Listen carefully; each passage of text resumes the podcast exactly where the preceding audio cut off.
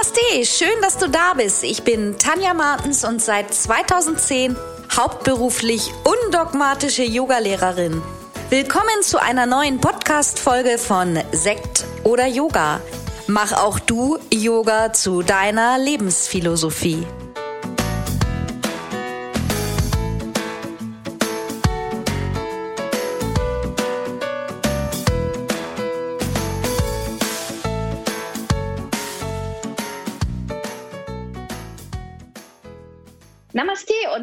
Willkommen zu einer neuen Podcast-Folge von Sekt oder Yoga. Ja, ich hoffe, es geht dir gut und du sorgst in dieser dunklen Jahreszeit gut für dich. Ich finde immer, diese Jahreszeit, die eignet sich besonders gut, sich auch mal einfach ähm, es zu Hause kuschelig zu machen, den Kamin anzumachen, wenn man einen hat, oder einfach Kerzen anzumachen, einen Tee zu trinken und nichts tun oder eben auch wunderbar für eine entspannende Yoga-Praxis.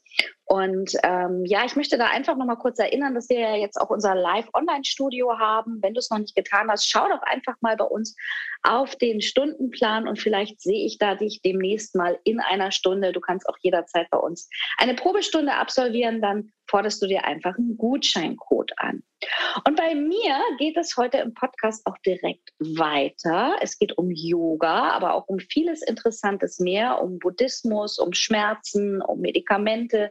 Ich habe nämlich heute wieder einen lieben Gast bei mir und zwar Yogalehrerin Rabea Klatt aus Lübeck. Aber Rabea ist viel, viel mehr als nur Yogalehrerin und hat einen sehr, sehr spannenden Lebensweg hinter sich. Also finde ich zumindest. Und ich sage erstmal, Herzlich willkommen, liebe Rabea. Schön, dass du da bist. Stell du dich doch am besten mal selber vor. Ja, ganz vielen Dank, Tanja, für die Einladung. Ich freue mich ganz herzlich, auch hier zu sein. Und genau, mein Name ist Rabea Klatt. Also ich bin neben Yogalehrerin auch Heilpraktikerin und Bewegungstherapeutin. Und meine Herzensangelegenheit ist es, Menschen zu unterstützen, die zum Beispiel unter chronischen Schmerzen und auch chronischer Erschöpfung leiden, also denen wieder so ein Stück Erleichterung oder Leichtigkeit im Leben auch zu geben. Und das fließt natürlich auch alles in meiner Arbeit als Yogalehrerin mit ein sehr spannend und ich finde das ja sowieso immer toll, wenn man so einen bunten Methodenkoffer hat. Mhm. Und ähm, wir gehen auch so im Laufe des Gesprächs noch auf einige Themen ein, als wir ähm, so in Kontakt gekommen sind und ich mal ein bisschen auf deiner Website auch rumgestöbert habe, fand ich es ja auch sehr spannend oder du hast mir deinen Lebenslauf auch geschickt, dass du ja einige Jahre wirklich durch die Welt gereist bist und auch schon in vielen verschiedenen Ländern Yoga unterrichtet hast. Erzähl doch einfach mal so in Bezug auf Yoga, was hast du da so mitgenommen? Wie unterscheidet sich so der Yoga-Unterricht vielleicht in den einzelnen Ländern oder auch im Gegensatz zu Deutschland?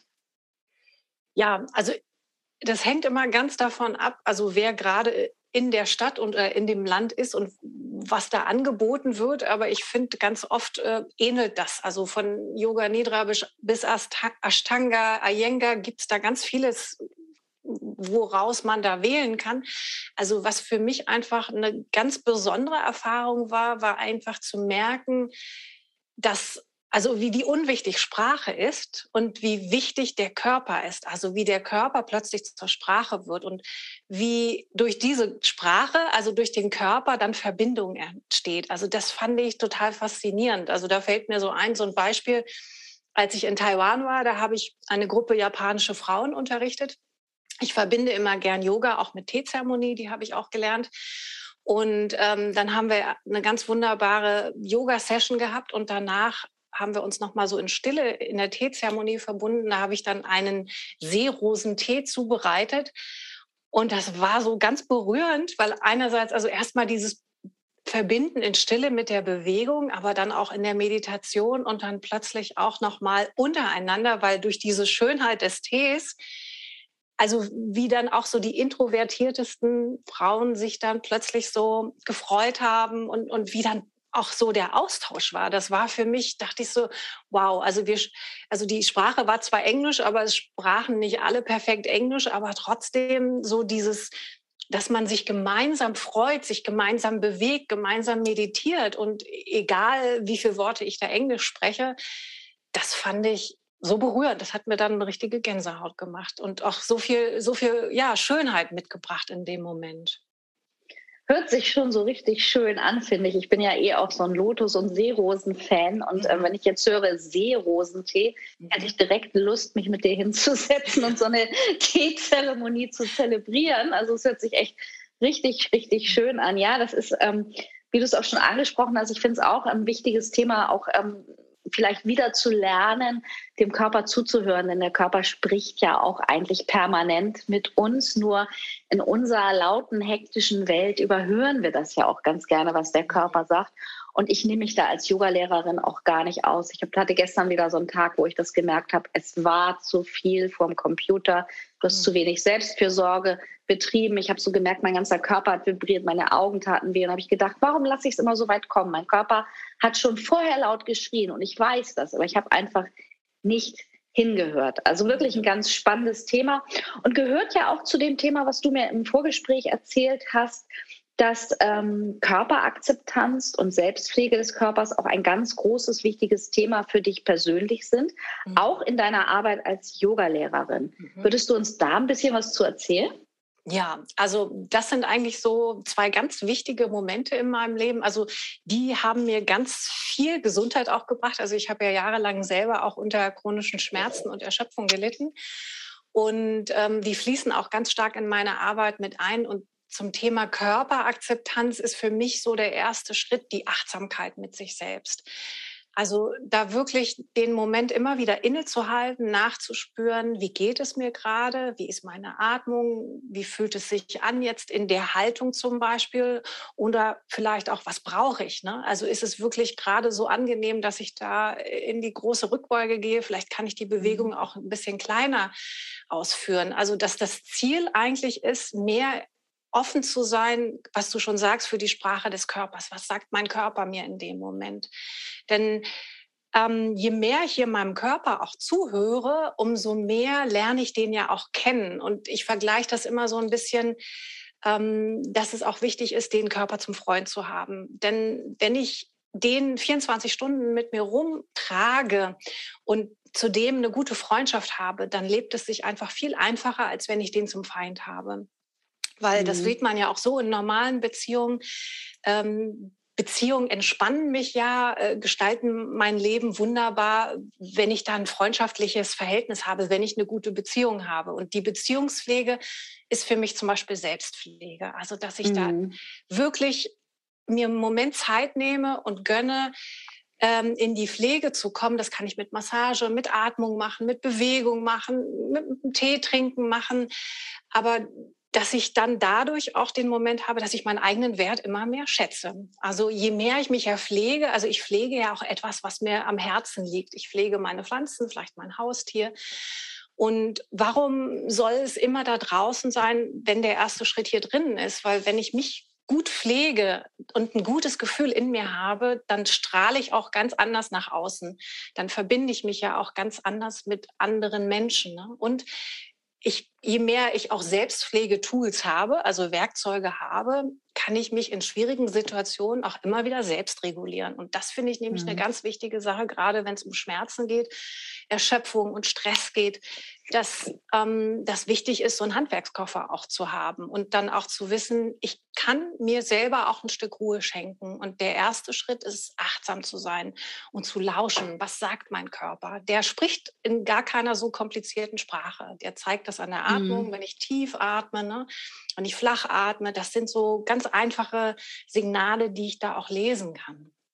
Ja, das ist ganz spannend. Und ich habe sofort eben daran gedacht, wo du über Selbstpflege gesprochen hast und gesagt hast, ja Mensch, wir pflegen ja auch unsere Pflanzen, musste ich sofort an ein Buch, ich glaube, es war Licht auf Yoga von BKS Iyengar denken, der vergleicht ja immer gerne den Menschen mit dem Auto und hat auch mal mhm. bewusst gesagt, mhm. gerade die Deutschen hegen und pflegen ihr Auto, mhm. noch eine Inspektion und dann nochmal überpolieren. Ja. Aber der eigene Körper, der wird halt total oft vernachlässigt. Also wir also überwiegend äh, ist natürlich, kann man auch immer nicht vergleichen, aber auch viel in Deutschland. Wir geben Geld für Klamotten aus und für einen Friseur und Kosmetik. Mhm. Und das Wichtige ist ja auch eben wirklich diese innere Pflege. Ne? Ja. Also ähm, ganz, ganz ähm, spannend. Aber das ist wahrscheinlich einfach so, das, das sieht man halt nicht. Ne? Und wenn man den Körper nicht versteht, dann fühlt man es auch nicht. Also da wieder zurückkommen, das auch einfach zu fühlen. Ja. ja. und das macht das ganze Leben, also wirklich kann ich persönlich auch sagen oder anhand der, der Klienten oder Schüler, das macht das Leben einfach, also macht es einfach einfacher. Also es mhm. ist, äh, ich muss mich nicht mehr so doll anstrengen, meine Gefühle unter Schach zu halten ne, und zu kontrollieren, sondern ich weiß, wenn ich gestresst bin, wenn ich traurig bin, dann weiß ich, okay, ich habe ein Bedürfnis vielleicht nach Ruhe, nach Sicherheit, kann dafür sorgen.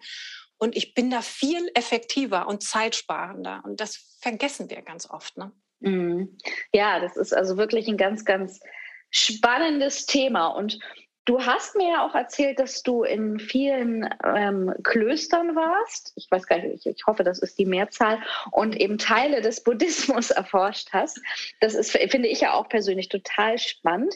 Ich denke aber auch, ähm, dass ähm, ähm, ja vielleicht viele wissen ja auch gar nicht unbedingt, was Buddhismus ist. Was hat denn dich am Thema Buddhismus so interessiert und fließt das heute irgendwie noch in deine Arbeit mit ein?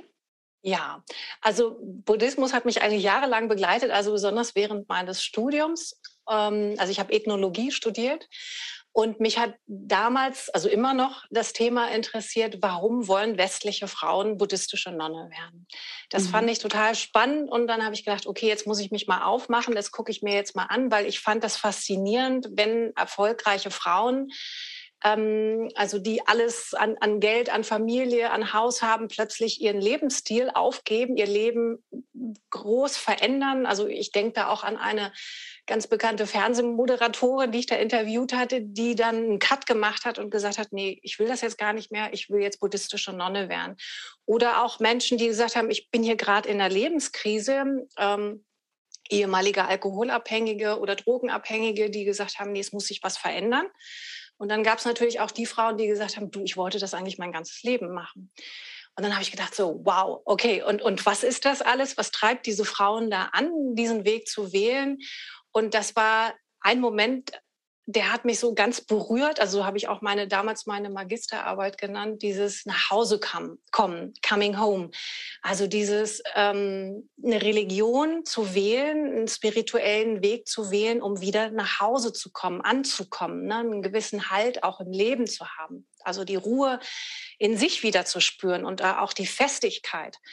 Und das hat mich so wahnsinnig fasziniert, weil das bei all diesen Frauen war, dieser Moment. Und dieser Moment, der ähm, beeinflusst heute auch noch ganz stark meine Arbeit.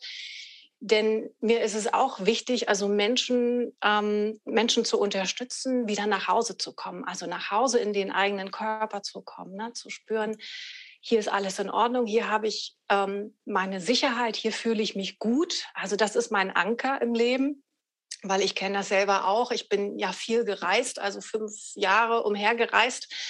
Und da war ich dann ganz oft auch konfrontiert von neuen Sprachen, neuen Kulturen, neuen Gegebenheiten. Und da habe ich gedacht, okay, jetzt ähm, es verändert sich ständig was im Außen. Wie kann ich mir eine Konstante im Inneren suchen? Und für mich war es damals oder immer noch die Bewegung und ähm, die, die, der Tee oder die Teezeremonie. Das ist für mich mein spiritueller Weg und die Dinge haben mich so geankert oder haben mir so das Gefühl gegeben, okay, hier bin ich zu Hause, es ist egal, in welchem Land, mit welcher Sprache, mit welchen Menschen. Also hier ist der Pfeiler in dir.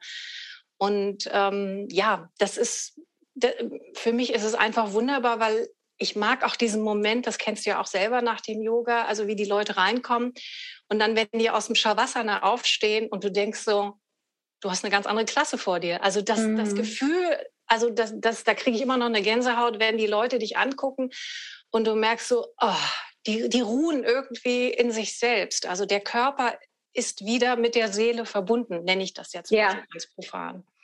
Genau, ja, das merkt man ja auch oft am, am Ohm, finde ich. Am Anfang der Stunde hört sich der, das Ohm-Tönen oft, also das merke ich auch bei mir selber, mhm. ganz unruht und, und anders an.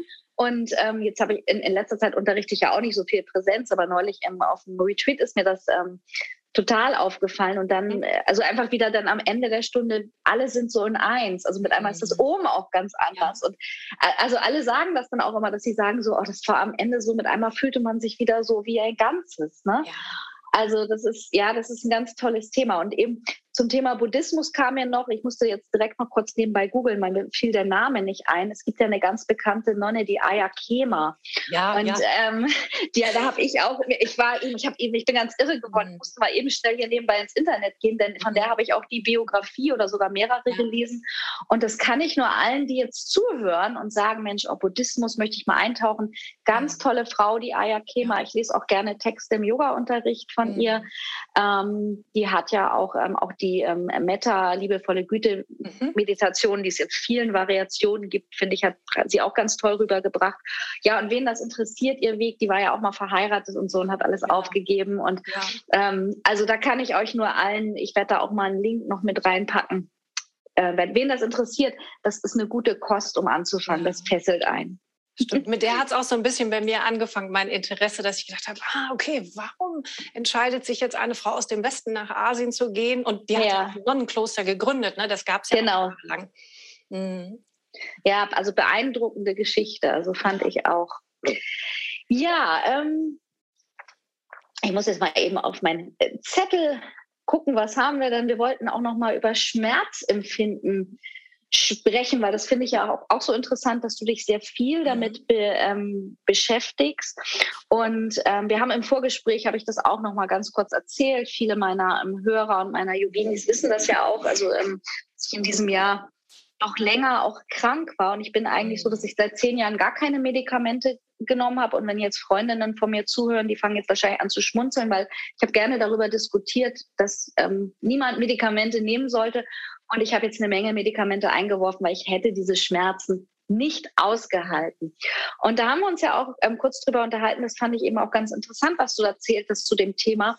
Hm, wie ist denn das für dich so Schmerzen, Medikamente allgemein? Was, was, was gibst du so deinen Schülern da zu dem Thema mit? Mhm.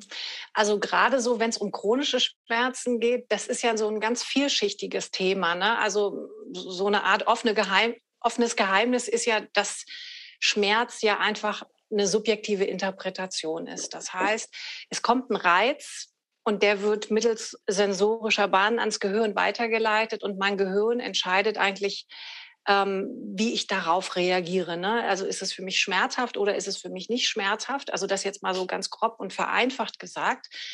Und ähm, da siehst du ja, also das Gehirn hat eine große Entscheidungskraft und was das natürlich beeinflusst, sind Sachen wie Erwartungen und Gedanken. Also wenn ich mir am Abend natürlich schon Gedanken mache und denke, oh Gott, ich stehe morgen auf und werde hier die größten Schmerzen haben, kann mich kaum bewegen, dann hat das natürlich einen Einfluss darauf, wie ich aufwache und wie ich den Schmerz mhm. empfinde. Natürlich auch der Schlaf. Ne? Wenn ich keine gute Schlafqualität habe, dann leide ich natürlich auch mehr unter Schmerzen. Oder zum Beispiel am Tag habe ich weniger Schmerzen als am Abend, weil da ist meine äh, Stresshormonausschüttung, also Adrenalin, Cortisol, höher. Das heißt, da empfinde ich weniger Schmerzen als gegen Abend.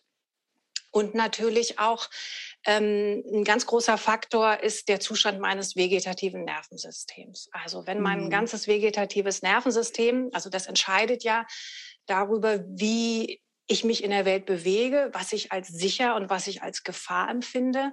Und wenn mein ganzes System darauf gepolt ist, dass da eine Gefahr ist im Innen und Außen, dann hat das natürlich auch eine Auswirkung, wie ich auf solche Reize reagiere. Mhm. Und das ist eigentlich ähm, vielleicht erstmal so ein Ding, wo man sagt, wow, okay. Und das ist aber auch eine ganz große, wie sagt man, eine ganz große Chance, hier selber tätig zu werden. Das bringt uns wieder zurück zur Selbstregulation oder Selbstpflege.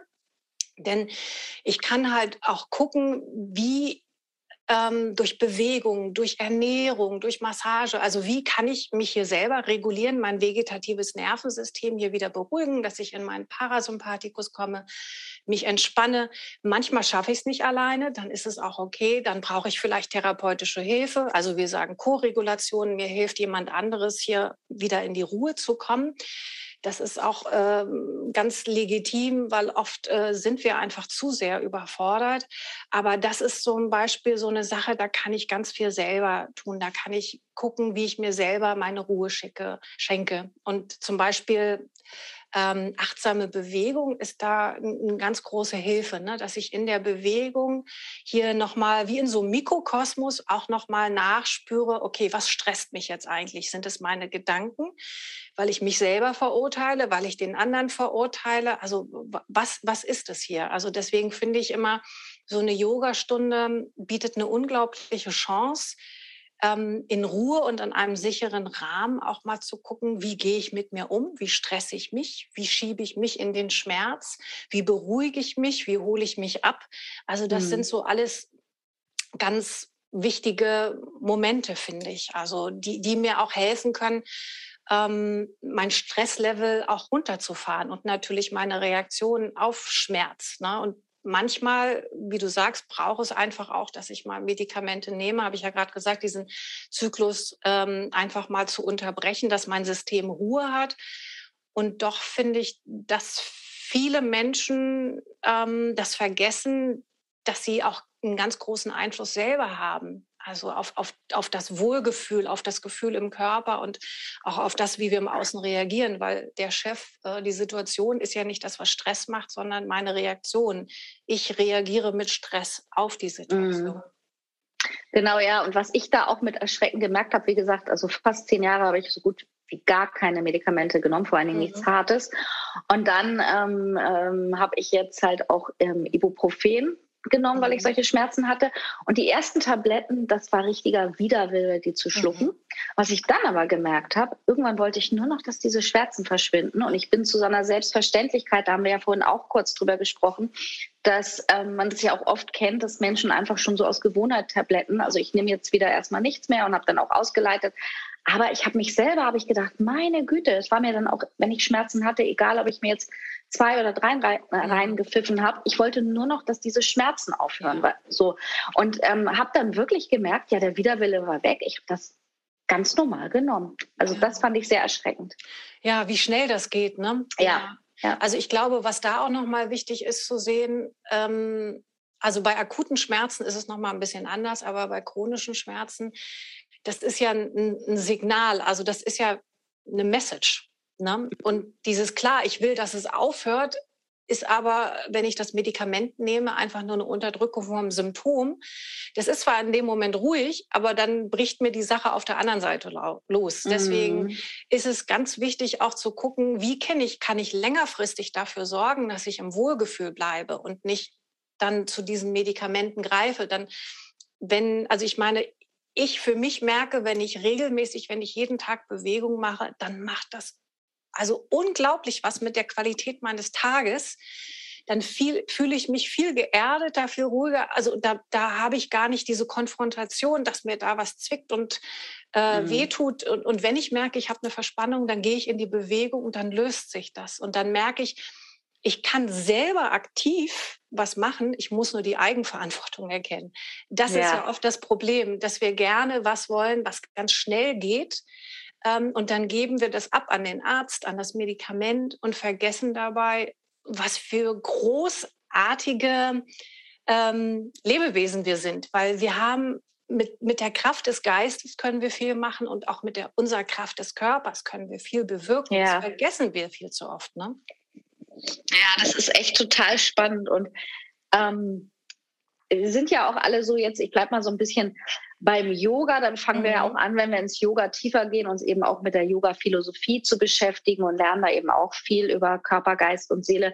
Mhm. So, ich glaube, die letzten Jahre durch das Yin-Yoga sind wir ja auch, also zumindest alle Yogalehrer, so ein bisschen mehr mit der TCM in Berührung gekommen. Mhm. Und ähm, du kennst dich da ja auch ein bisschen tiefer aus mit der mhm. TCM. Wie könnte denn ähm, so die TCM oder das Wissen aus der TCM Yoga-Praktizierende unterstützen? Mhm. Ja, ist ganz spannend, dass du das fragst. Ich, ich muss jetzt gerade mal schmunzeln, weil gestern habe ich nämlich bei Sunita Ehlers in ihrem Teacher Training habe ich das Modul yeah. zum Thema Meridiane und fünf Elemente unterrichtet. Und dann habe ich gedacht, Mensch, warum bist du hier so, also mit so einer großen Leidenschaft dabei? Was ist es eigentlich? Und das führt so ein bisschen dahin zu der Frage. Und dann habe ich gemerkt, so, also was mich so an der TCM begeistert und natürlich auch am Yin Yoga, aber an der TCM ist, dass die so, also dass das so wahnsinnig praktisch ist. Also ich kann in meinen Stunden, wenn ich unterrichte, ich kann den Menschen was mitgeben. Das heißt, wenn die aus dem Unterricht rausgehen, die wissen, was sie machen können beim Schläfenkopfschmerz, äh, bei Menstruationsbeschwerden.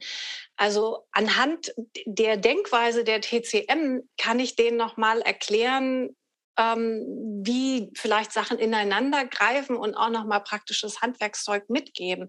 Weil die TCM ist ja so unglaublich ganzheitlich. Also die bleibt ja nicht stehen äh, damit, dass ich ähm, jetzt einen Kräutertee trinke oder eine Tablette nehme, sondern äh, da fließt ja Ernährung, ähm, Bewegung und auch Selbstpflege, da fließt ja so viel ein. Und das finde ich das Wunderbare am Yin-Yoga halt auch, ne? dass ich den Leuten erklären kann, okay, ähm, wenn sie sich so, also zur Seitendehnung gehen, dann aktivieren die halt den Gallenblasenmeridian der ist unterstützend für.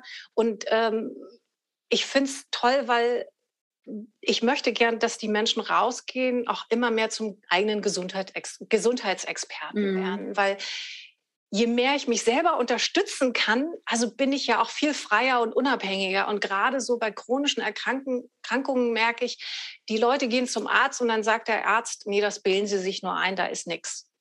Und das finde ich unglaublich also den Menschen das zu sagen. Also ich denke, jeder hat Recht. Und wichtig ist halt einfach zu gucken, okay, wie kann ich diesen Menschen da abholen? Und oft ist es dann, dann äh, gut, wenn man sich so ein Stück selber da abholt und, und trägt und mit solchen Dingen auch sich selber unterstützen kann. Und da finde ich die TCM einfach sehr, wie sagt man, hands-on, also sehr, sehr mhm. praktisch gedacht. So, ne?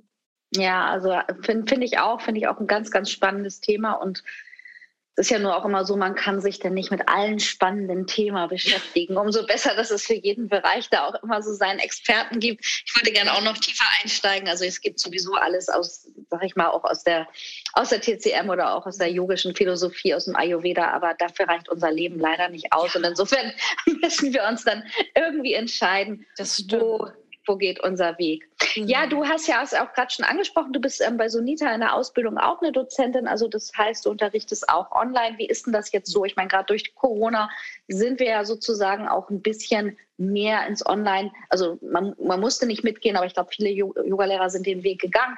Was sagst du denn? Online unterrichten, okay, klappt ähm, oder besser Präsenzunterricht oder kann man auch so einen Mix für die Zukunft sehen? Wie siehst du das?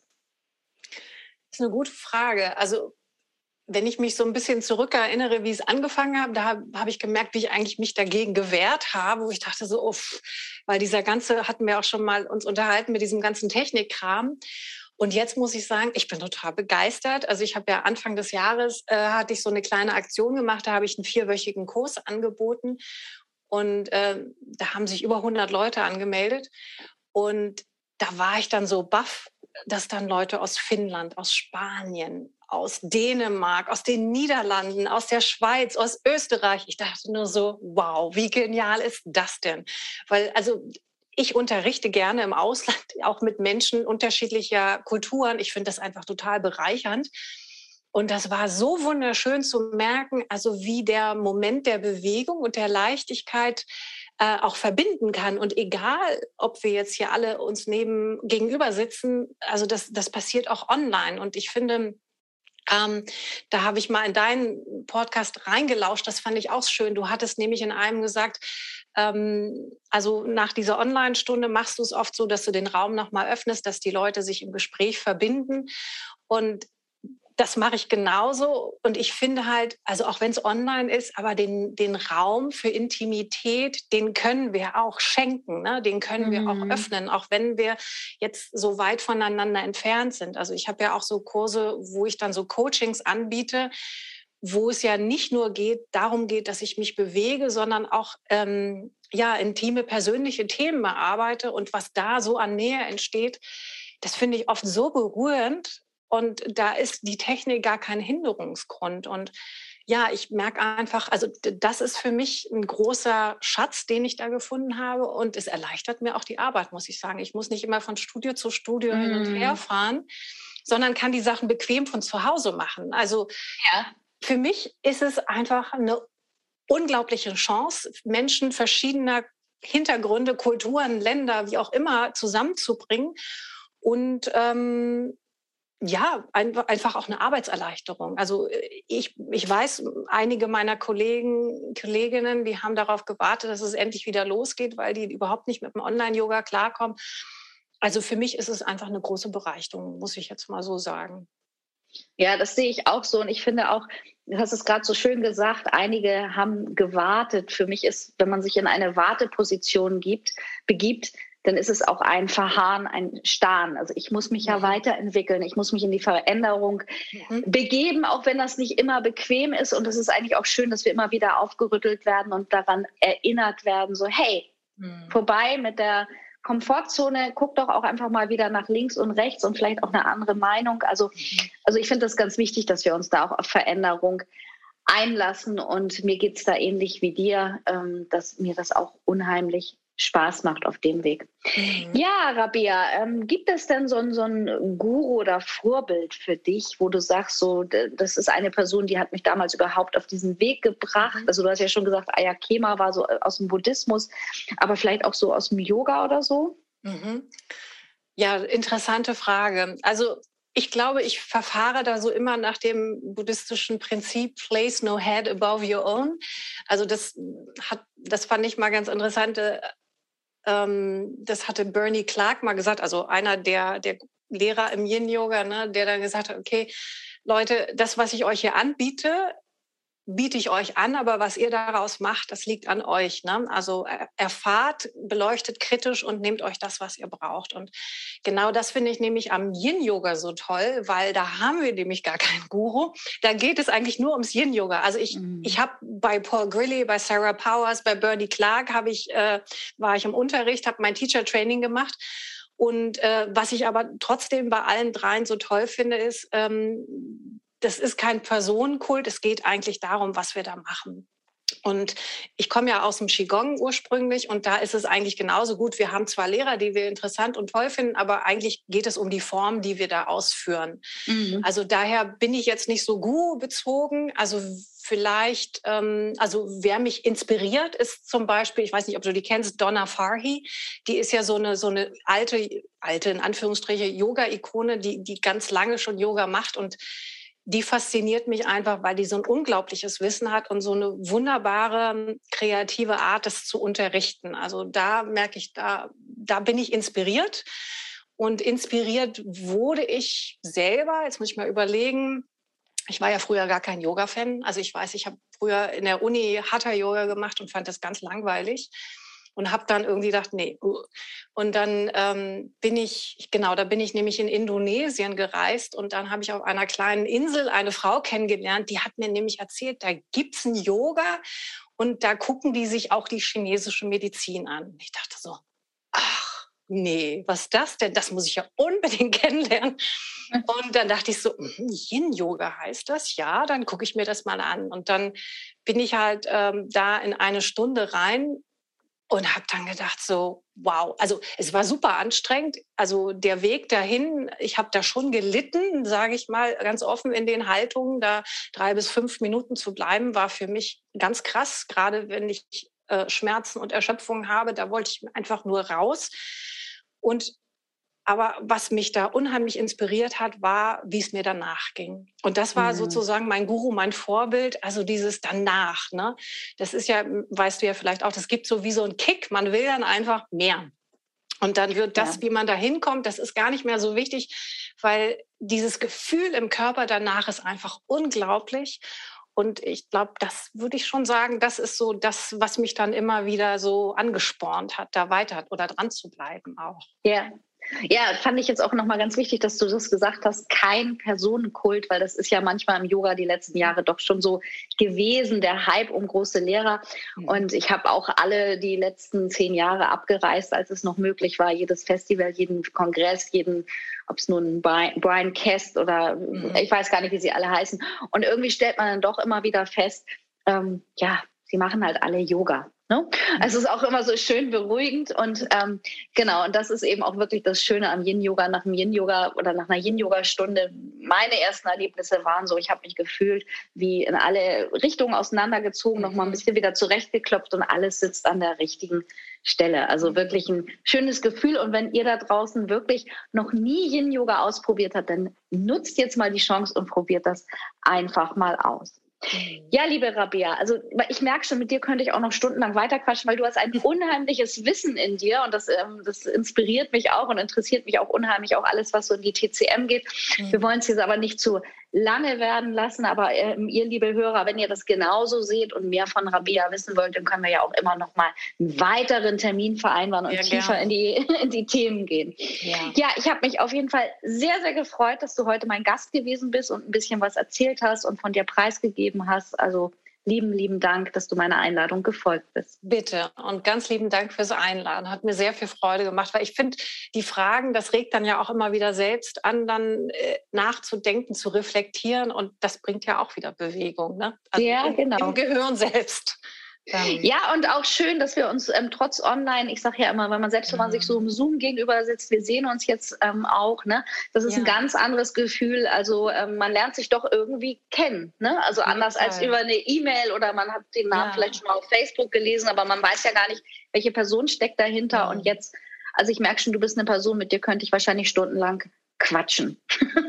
ja, ich glaube, weil wir beide auch so Interessen haben dann, ne? Also da, wo es auch weiter nachzuforschen geht und die spannend sind dann auch. Ja. Mhm. Ja, also vielen, vielen Dank. Deine ganzen Links, wo man dich erreichen kann, wo man mit dir in Kontakt treten kann, die werden alle in, den, in die Shownotes gepackt. Mhm. Ja, und ihr Lieben, ich hoffe, euch hat es auch gefallen. Wenn ihr Fragen an Rabea habt, dann könnt ihr sie gerne auch sicherlich direkt anschreiben. Wir verlinken, ja, wir verlinken eben auch Instagram und Facebook-Kanal, dass ihr da Kontakt aufnehmen könnt und auch mal auf der Website schauen könnt, was die liebe Rabea sonst noch so anbietet. Ja, und ähm, wir verabschieden uns dann für heute aus dem Podcast und ähm, ja, wünschen euch auch eine, eine schöne, schöne Zeit und hoffentlich bis zum nächsten Mal. Genau. Namaste. Namaste. Wie immer findest du alle wichtigen Links aus dieser Folge unten in den Show Notes. Bleib gesund und positiv. Bis zum nächsten Mal.